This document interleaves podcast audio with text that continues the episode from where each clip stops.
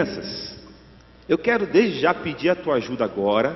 Agora a gente vai estudar a Bíblia, a palavra de Deus, e de vez em quando eu vou fazer algumas perguntas para vocês. Vocês me ajudam? Sim? Fechado então. Bom dia, queridos pais. Eu fico olhando para esse coral aqui lindo, fico olhando para essas crianças e fico pensando: que diferença a gente pode fazer nas vidas delas, caso cada uma dessas crianças tenham referências na fé delas, referências para a vida, de, vida delas com Deus, referências espirituais. Se cada uma dessas crianças que estão aqui pudessem ter verdadeiros pais espirituais sobre a sua vida. Eu venho aqui essa manhã é, refletir com vocês sobre algo que tem, está em falta nos nossos dias. Precisa-se de pais espirituais. Vocês já perceberam ali o nosso cartaz. Estamos precisando de homens que entendam essa responsabilidade de passar a fé adiante para os seus filhos. E eu aqui não vou me referir só a homens essa manhã, porque usei o termo pais, porque hoje estamos comemorando algum dia especial, né, crianças? Que dia que a gente está comemorando hoje? Dia dos Pais. Eu sabia que era alguma data importante. Estamos comemorando o Dia dos Pais, por isso que vou usar a palavra pais espirituais. Mas aqui eu quero me referir que precisamos também de mães espirituais, avós, avós espirituais, jovens espirituais, pessoas que possam ser autoridade, exemplo de Deus na vida dessa geração que está crescendo diante dos nossos olhos, crianças, adolescentes. E quando eu uso esse termo, pais espirituais, nós usamos isso bastante na igreja para falar de pessoas que são referências de fé para nós. E eu me dirijo a dois grupos de pessoas, vamos dizer assim, ou duas formas que isso pode acontecer. Nós temos os nossos pais de sangue, que podem ser exemplos na sua vida com Deus, passar a paixão, o amor, a, a presença de Deus de forma criativa, de forma vibrante para os nossos filhos. E também podemos ter pais na fé, mães na fé, Pessoas que o laço é tão profundo de amor que se tornam de fato os nossos pais, nossas mães, nossos avós, avós espirituais, nesse sentido de ter essa ligação vida na vida e de investir amor nas nossas vidas. Deixa eu fazer uma pergunta para a gente começar aqui. Vou precisar da ajuda de vocês agora, crianças. Olha só. Quantos de nós, todos nós que estamos aqui hoje, vocês que estão sentados aqui adultos, quem está ouvindo pela internet, as crianças que estão aqui no coral, nós estamos aqui porque alguém investiu e está investindo na nossa vida com Deus, não é verdade? Lembra agora dessas pessoas. Lembra quem para você são as suas referências de fé, os seus pais espirituais. Quem são essas pessoas que têm investido ou já investiram na sua vida? Eu posso lembrar dos meus pais, eu lembro da minha esposa, que é uma referência espiritual para mim. Lembro dos meus sogros. Lembro do pastor Pascoal e da Cleusa, que investem desde quando conheceram, têm investido na minha vida. Pastor Nilson, meu amigo e pastor. Rafael, meu discipulador. Pastor Samuel, meu mentor. Várias pessoas que passaram e passam, estão na minha vida, fazendo diferença na minha vida espiritual. Nós podemos concordar que é importante para nós termos exemplos na nossa vida espiritual. Você concorda? Nós nós concordamos. Eu lembro que quando eu estava no final da minha adolescência, eu dormia no mesmo quarto que o meu irmãozinho caçula. Nós temos 10 anos de diferença é, entre nós.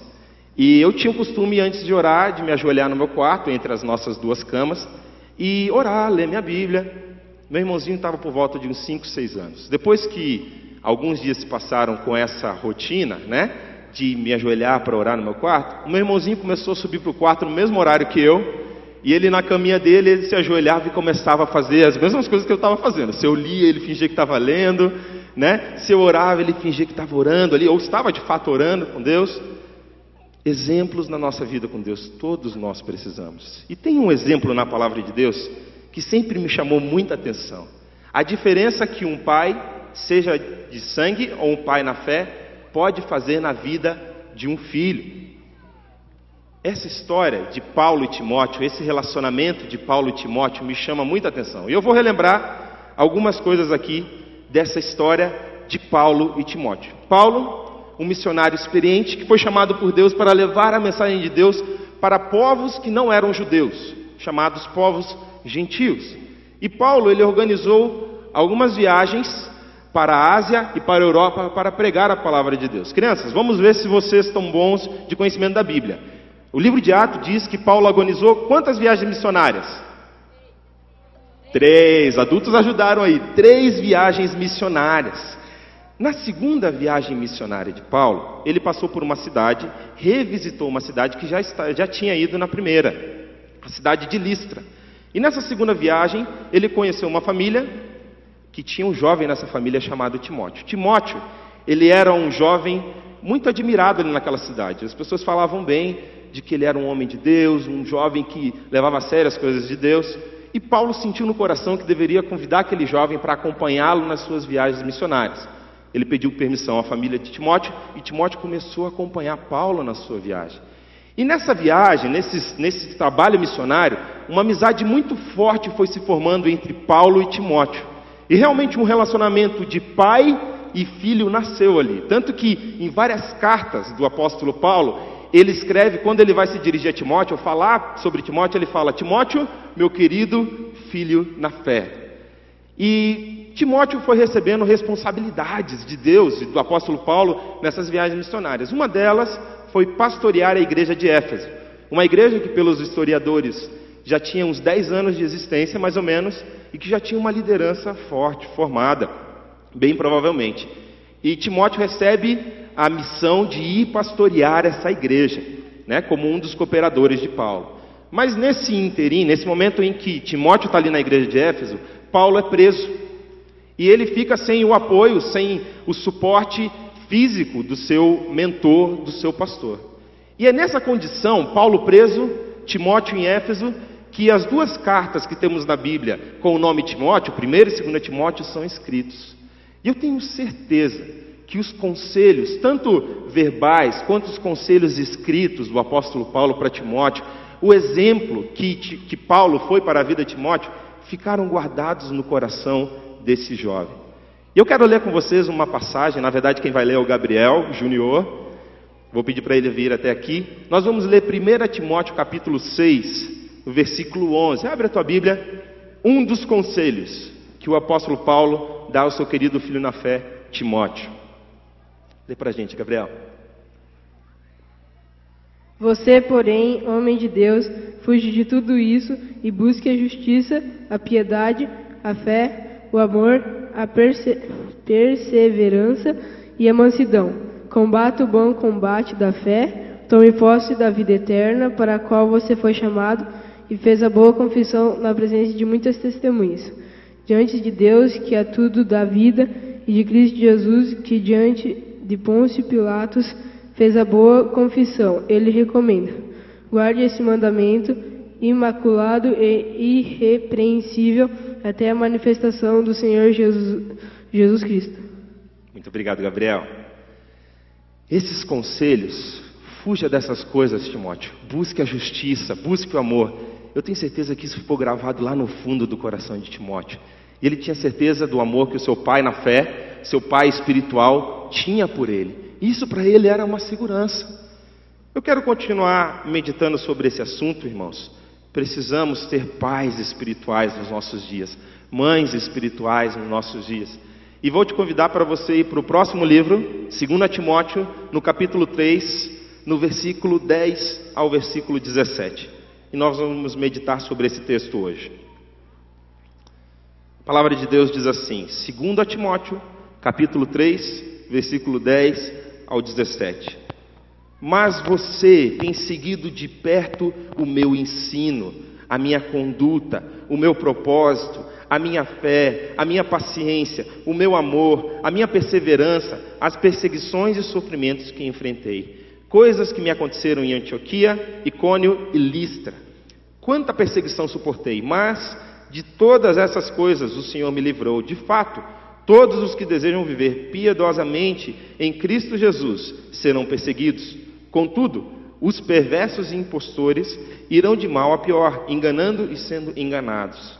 Quanto a você, porém, permaneça nas coisas que aprendeu e das quais tem convicção, pois você sabe de quem o aprendeu, porque desde criança você conhece as sagradas Escrituras, que são capazes de torná-lo sábio para a salvação mediante a fé em Cristo Jesus. Toda a Escritura é inspirada por Deus e útil para o ensino, para a repreensão, para a correção, para a instrução na justiça, para que o homem de Deus seja apto e plenamente preparado para toda boa obra. Esse texto mexe comigo. Eu queria chamar a tua atenção para o versículo 15, vai ser o primeiro versículo que vamos refletir aqui nessa manhã.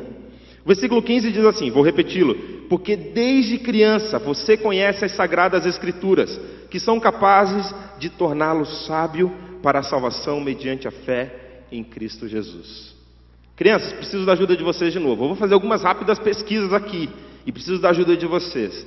Quantos aqui que estão aqui hoje ouviram sobre Jesus, vêm na igreja, ouvem sobre Jesus na sua casa, desde quando se conhecem por gente? Desde pequenininho vem na igreja e conhece sobre Jesus. Quantos aqui? Levantam a mão. Desde criança, desde pequenininho, vem na igreja. Olha só. Adultos também. Quantos? Olha só. Que número grande de pessoas. Vocês são parecidos com Timóteo, que ouviram sobre a palavra de Deus desde pequenininho, da boca da sua mãe, Loide, da boca da sua avó, Eunice, desde pequenininho, ouvindo a palavra de Deus. Eu tenho lido um livro, irmãos, que tem mexido muito comigo. E faço uma pergunta para os irmãos: qual é a idade apropriada para começarmos a falar sobre a mensagem da salvação para uma pessoa? Qual é uma idade apropriada para que alguém comece a entender o plano de salvação, o plano que Jesus veio cumprir nessa terra, a mensagem da cruz? Criança, seis anos, quatro anos, desde bebezinho, já só adolescente consegue entender? O que, que você acha sobre isso? Eu tenho lido um livro de um autor muito especial que se chama Charles Spurgeon, um pregador, e onde ele afirma que a igreja precisa acreditar e investir na salvação de crianças. Precisamos acreditar que Jesus pode salvar de forma poderosa as nossas crianças. E eu pergunto para você: quanto que você acredita que Jesus pode salvar verdadeiramente, transformar a vida de uma criança? Quanto que você acredita nisso? Pensa nisso aqui. Se você tem alguma dúvida sobre isso, vamos fazer uma outra breve pesquisa, tá? Quantos aqui receberam Jesus como seu Senhor e Salvador, entregaram sua vida a Jesus ainda quando crianças? Levantem as mãos. Olha só. Se você tem alguma dúvida sobre isso, essa resposta aqui já é suficiente para você. Como Deus fala conosco quando ainda somos crianças. Logo, logo um mês atrás nós tivemos o batismo de 30 crianças aqui que professaram a sua fé em Jesus. Agora eu faço uma pergunta um pouco mais profunda. Quanto você, pessoalmente, tem se esforçado para ver salvação genuína, verdadeira, conversão de vida em meio a essa geração, em meio às crianças? Repito a pergunta: quanto você, pessoalmente, tem se esforçado para ver salvação genuína, verdadeira, entre as nossas crianças? Irmãos, deixe-me contar uma realidade preocupante dos ministérios infantis na atualidade. Ministérios que trabalham com a nova geração, ministérios infantis das igrejas, ministérios de adolescentes, ministérios de apoio, acampamentos. Conversando com um casal aqui da nossa igreja, a Ana e o Marco Schreiber, eles me alertaram para um fenômeno, talvez, que está acontecendo nos ministérios infantis, nos ministérios de nova geração. Cada vez mais, irmãos, a faixa de idade dos tios, monitores, voluntários, das pessoas que cuidam tanto de crianças e adolescentes nesses ministérios, cada vez mais essa faixa de idade está mais jovem, menor. Cada vez nós temos mais adolescentes e jovens cuidando de crianças, adolescentes nos ministérios que envolvem nova geração. Isso, por um lado, é uma bênção, porque isso significa que os nossos jovens adolescentes estão se envolvendo no ministério, estão entendendo a sua, a sua vocação e podem ali desenvolver a sua paixão por Jesus. Eu fui muito abençoado nessa igreja por, desde a minha conversão, com 16 anos, poder me envolver no ministério. Isso abençoou demais a minha vida, confirmou coisas no meu coração, na minha, na minha, na minha caminhada com Deus. Então, isso é maravilhoso. E outra coisa legal é que, por exemplo, crianças nas faixas etárias de 6 a 10 anos, elas se identificam com algumas coisas de um adolescente que está passando por 14, 18 anos. Eles têm, às vezes, os mesmos assuntos em relação à tecnologia, sabem muitas coisas e têm uma identificação muito gostosa. Eu queria aproveitar esse momento para parabenizar os nossos voluntários adolescentes, jovens e pedir à igreja uma salva de palmas a eles pelo esforço, em nome de Deus. Parabéns por vocês, viu? Jovens adolescentes do Ministério Infantil que nos ajudam. Vocês são muito especiais. Mas ao mesmo tempo, irmãos, essa diminuição na faixa etária, na faixa de idade dos nossos educadores, porque de fato quem trabalha com crianças, com adolescentes, são educadores, educadores espirituais ela de certa forma ela é preocupante. Porque nós precisamos, nesses ministérios, ter o equilíbrio entre a força, entre a disponibilidade, a disposição que tem os jovens, os adolescentes, com a maturidade, com a experiência de vida que, que os adultos, os pais, as mães trazem para esses ministérios. Porque nós sabemos, como pais, que tem coisas que nós só aprendemos e só conseguimos ver lá na frente quando, quando vêm os nossos filhos. Então, quando falta esse equilíbrio entre a maturidade, a experiência, com a, a, a, vitalidade da adolescência, a gente começa a sofrer.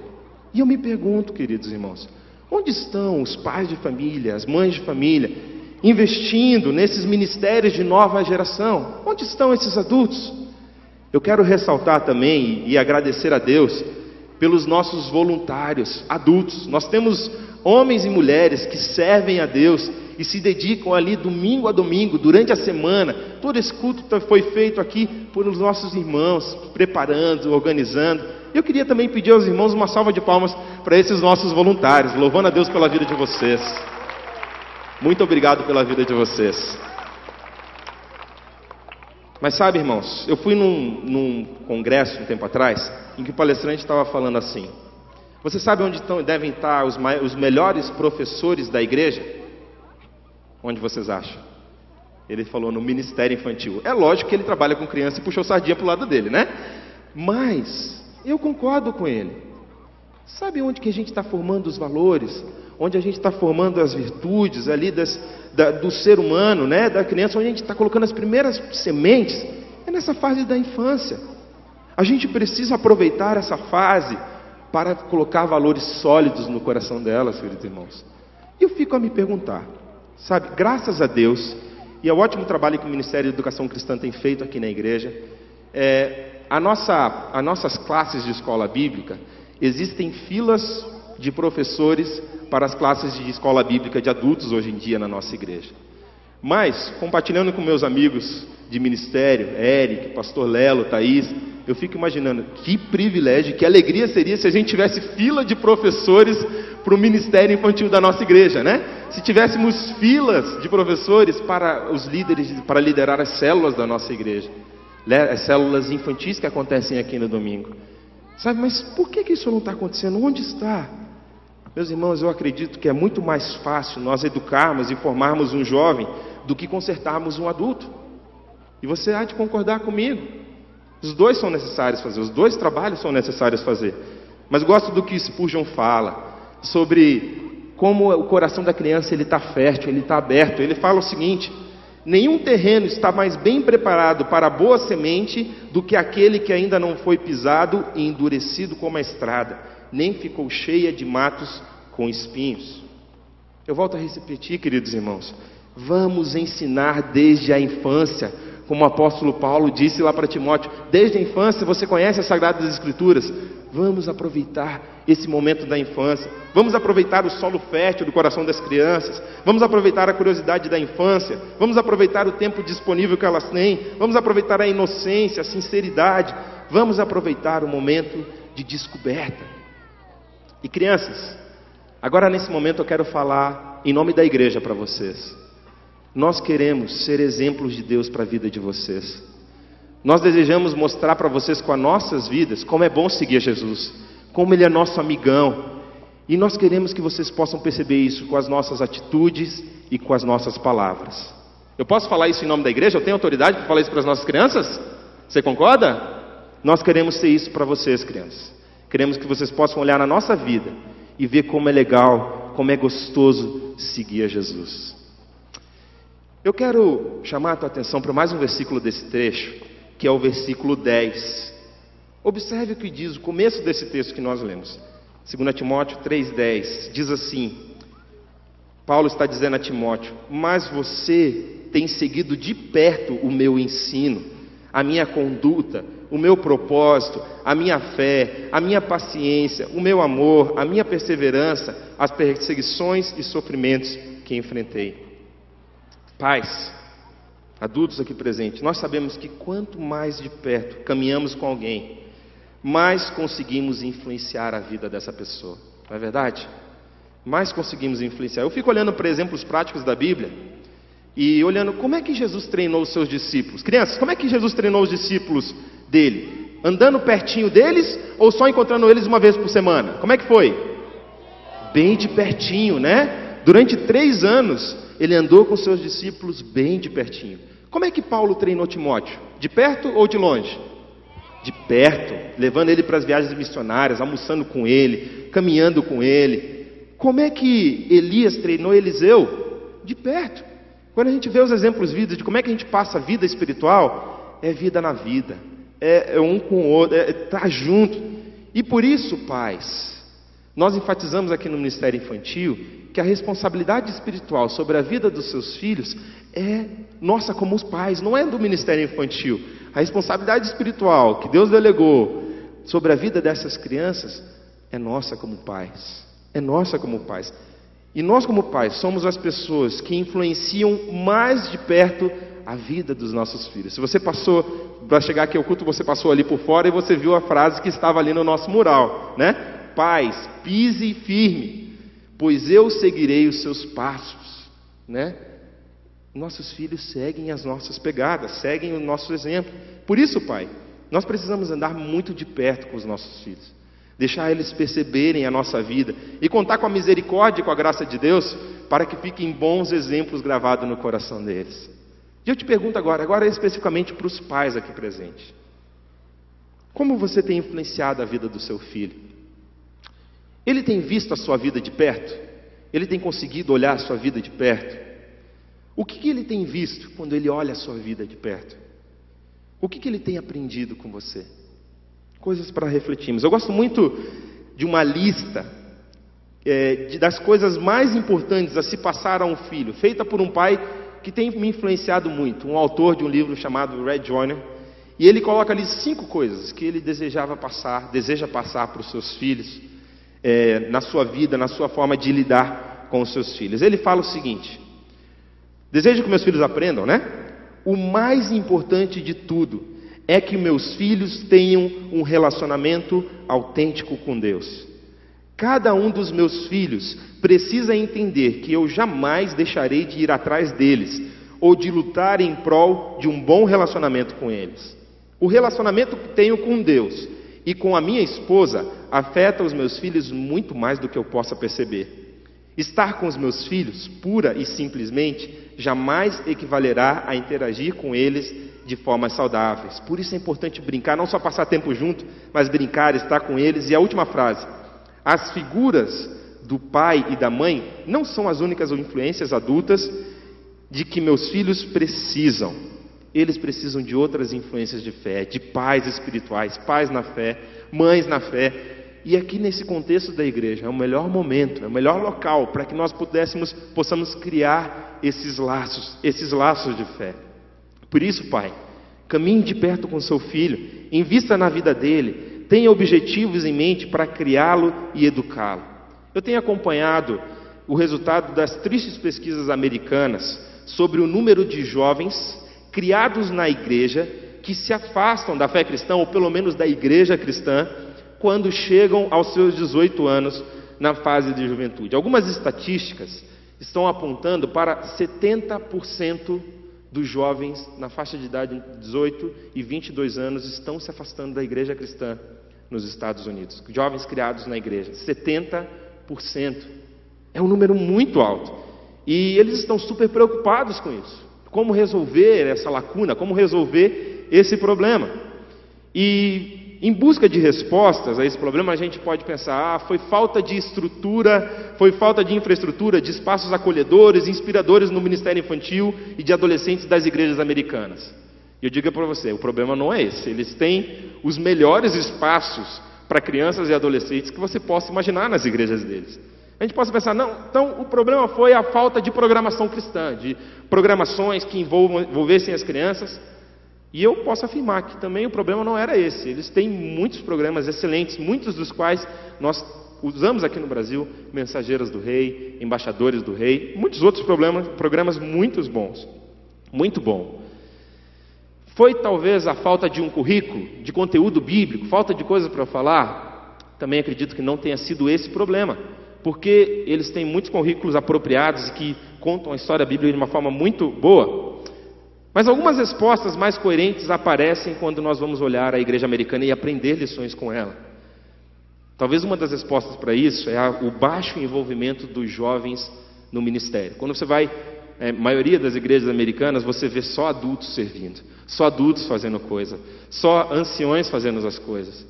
E nessas igrejas, normalmente, você vai percebendo que há um declínio muito grande entre os jovens, porque os jovens não estão servindo. E graças a Deus a nossa igreja entendeu isso e a gente vê jovens, adolescentes trabalhando, servindo a Deus, fazendo coisas, porque isso mostra uma igreja saudável também, irmãos.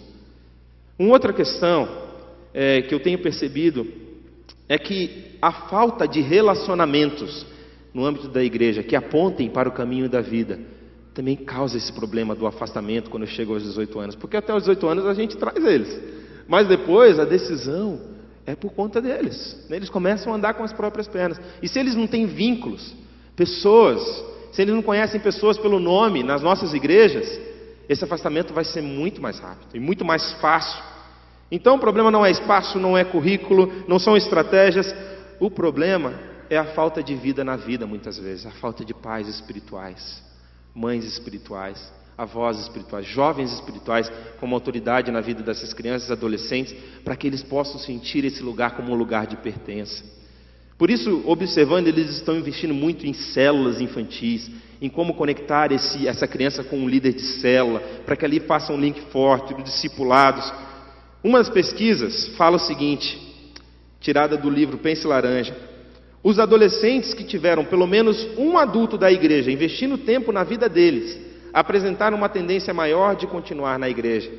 Dos que permaneceram na igreja, um número maior, 46% contra 28%, afirmou que cinco ou mais adultos haviam dedicado tempo a eles nas esferas pessoal ou espiritual. 46% dos adolescentes que permaneceram na igreja falaram: Sabe o que fez a diferença na minha vida? Foram pessoas investindo em mim foram pessoas cuidando de mim, meus pais, minhas mães espirituais. Queridos irmãos, precisa-se de pais espirituais no nosso dia. Falo tanto para pais de sangue. Seu filho precisa de um exemplo. Seu filho precisa olhar na sua vida como é que a gente segue Jesus, exemplos práticos de como é que ele lida à medida que ele vai crescendo na vida. Precisamos de pais na fé, mães na fé, que vão fazer esse papel com crianças que talvez não tenham um pai, presente, ou mesmo que tenham, possam auxiliar o pai nesse processo de vida. E duas coisas nós aprendemos aqui essa manhã. Vamos ensinar as nossas crianças, vamos falar da palavra de Deus, acreditar na salvação delas, como igreja nos empenhar para ver salvação acontecendo no ministério infantil, no ministério de adolescentes da nossa igreja. Vamos crer e trabalhar para isso, nos envolvermos. E vamos também andar de perto com as nossas crianças com os nossos adolescentes, pais. Vamos andar de perto, deixa eles perceberem a vida deles. E quando nós conseguimos fazer isso, quando nós conseguimos viver isso, como igreja, como família, andando de perto com os nossos filhos, nós vamos poder dizer sobre a vida desses, dessas crianças, desses adolescentes, assim como Paulo disse para Timóteo no final desse texto. E eu uso esse versículo, versículo 17, dizendo que quando conseguimos fazer isso, impactar e gravar a mensagem de fé e salvação no coração dessas crianças, no coração dos adolescentes, nós vamos estar criando no nosso meio homens e mulheres de Deus que sejam aptos e plenamente preparados para toda boa obra. Vamos orar nesse tempo? Querido Jesus, ajuda-nos nessa tarefa como igreja para que possamos ter pais espirituais, mães espirituais, avós espirituais, avós espirituais, jovens espirituais, que vão impactar a vida dessas crianças e adolescentes. Ajuda-nos, a Deus, nós temos igreja para eles, que eles sintam aqui o espaço deles, que, elas, que eles possam ser, ó Deus, ter, criar relacionamentos com pessoas que vão influenciar a vida deles. Ajuda-nos, ó Pai nessa tarefa como pais, que possamos ser referência para os nossos filhos, exemplo na nossa vida de oração, na nossa leitura da palavra de Deus, na forma que lidamos com as pessoas, com os problemas, com as dificuldades. Dá-nos da tua graça e da tua misericórdia. Obrigado porque o Senhor é o nosso Pai por excelência e nos ensina como podemos inspirar e termos vidas exemplares para os nossos filhos. Ajuda-nos, Senhor, e abençoa cada pai que está aqui hoje, em nome de Jesus. Amém. Amém.